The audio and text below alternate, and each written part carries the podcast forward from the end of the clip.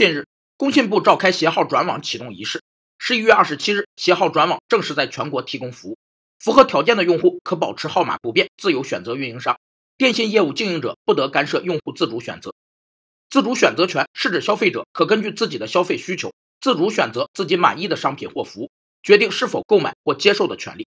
自主选择权有四项内容：一是自主选择提供商品和服务的经营者；二是自主选择商品品种和服务方式；三是自主选择购买或不购买任何一种商品。接受或不接受任何一项服务。